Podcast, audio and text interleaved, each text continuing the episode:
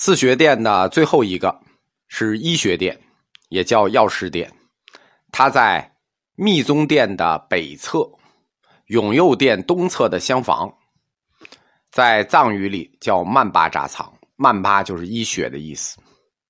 佛教它的根本目的是救度众生，那在生活中，在现实里救度众生最直接的方法就是给众生看病。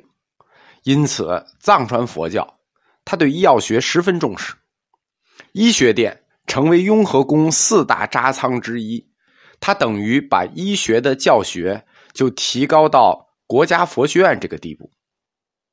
在对现实众生的救度上面啊，就从医学这个角度看，藏传佛教是远胜于汉传佛教的。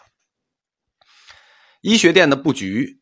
它跟十轮殿是类似的，它们都是东西厢房嘛，中间是一个立体的坛城，结膜坛城，药师佛坛城。医学殿所供的主佛，那推测都能推出来。医学殿嘛，主佛肯定是药师佛。你病好了以后呢，不光病好了，你肯定还想长寿，所以里头肯定还有个长寿佛，对吧？你长寿了，你也不能老年痴呆，你肯定还想有点智慧，对吧？聪明点的长寿，那。另一个像肯定是宗喀巴大师，为什么呢？宗喀巴大师是代表智慧的文殊菩萨化身啊，所以你要治病、要长寿、要有智慧。所以这个殿里所供的三尊佛像，中间是宗喀巴，南边是药师佛，北边是长寿佛。你看见没有？没有进去，你用推理、佛理推，你都能推测出来他供的是什么佛。雍和宫在改宫为庙的时候啊。在药师殿的北侧，就是今天班禅楼的位置，就是紧邻着它，还有一个药师坛，就有一个药师法坛，做药师这个仪式的，供药师殿用。但是后来因为六世班禅进京，就把这个药师坛给拆了，在药师坛的地基上盖了班禅楼。不然的话，我们今天还能看到一个完整的药师坛，就是药师。做药师这个坛城的药师坛的原貌，药师殿它北墙挂着一个大白伞盖佛母，南墙挂着一个白度母，中间呢挂了很多唐卡，不大，而且这个唐卡很独特，这个唐卡是《本草纲目》唐卡，就是挂着《本草纲目》的图谱，乾隆版的。在四学殿里头呢，医学殿的课程是最短的。哎，这也体现它的实用性啊！东侧学殿的实用性都比西侧学殿的实用性要强。我们说西侧地位要高，但东侧实用性要强。你看西侧呢都非常难学，显东殿多难学，石轮殿多难学。但是东侧呢，这个密宗殿，哎，毕业了十五年就可以出去做这个底层僧官这医学殿也是，医学殿它分三期，它每期只有四年，它一共的学制只有十二年，所以说呢。就是初级班、中级班、高级班，所以你学得好，十二年你就能毕业。十五岁来，二十七岁你就出去行医了。毕业之后会给你一个行医执照，叫麻林巴。麻林巴呢，就回归蒙古各部各旗，充当治病的喇嘛。所以说，乾隆皇帝最初那个什么选择聪明的喇嘛，三四年便可回去，这太扯了。这最快的要十二年才能回去。他这初级班通课就是背诵一些。啊，白度母经、绿度母经啊，大白伞盖经啊，皈依经。中级班呢，也是中级班也背诵一些经，但是比那些经高级一些，具有一些指向性的经，具有一些医疗指向性的经，就是药王经、呃马王白莲经、总药王经、佛赞这些经。为什么医学殿？我们说这个十轮殿也是前两期学经。最后一期学专业课，但是石轮殿的中级班呢，人家还学的是坛城。但是医学殿为什么中级班也要背一堆跟药王相关的经书呢？你看《药王经》《总药王经》《马连药王经》，对吧？他要背这些经书呢，是因为藏医有一套理论，我们中医有一套理论，就是天人感应学说，天人之间有感应。藏医它也有一套理论。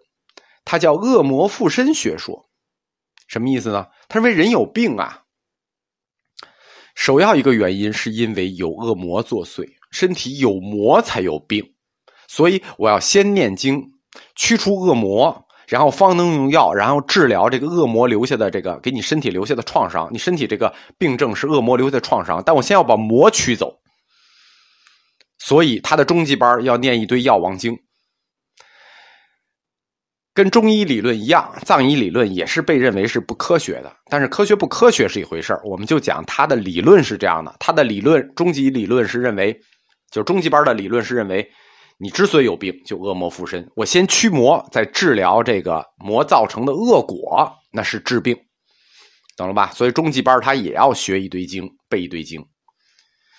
藏医的高级班那就专业了，那也是相当的专业。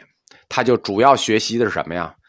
学习藏族医圣宇托云丹贡布所写的四部医典和剩下两本药学书，一本叫《越王药诊》，一本叫《经珠本草》。医学呢，它一直是藏传佛教的传统强项，就是它属于藏传五明学说大小五明里的一方明，就它不是一个弱项。打有藏传佛教，它就是藏医，就是它一个强项。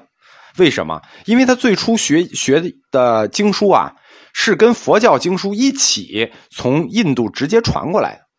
当时从印度和佛经一块传过来，传过一本书叫《五明医方》，所以它是五明嘛。五明医方经过藏族医生翻译改写成两本书，一本是实践的，叫《医学经》；一本是用药的，叫《方药考》。所以说，藏医它的基础是印度医学。经过藏族医生在生活中长期的治疗实践，吸收了中医本地医疗实践的经验，以印度医学为基础，逐渐就形成了一套具有民族特色的藏医系统。懂了吧？藏医就是这么来的，就是跟佛经一块传过来，然后呢，吸收中医，吸收本地的医疗经验，最后就形成了藏医。四部医典是他们必修课，就是必须学好的这门课，也是他们医学店的主课。它是一部什么样的医书呢？它是一部藏医、汉医、印医、印度医学的集大成者。它从基础理论啊，它比中医还还硬。它从人体解剖开始学。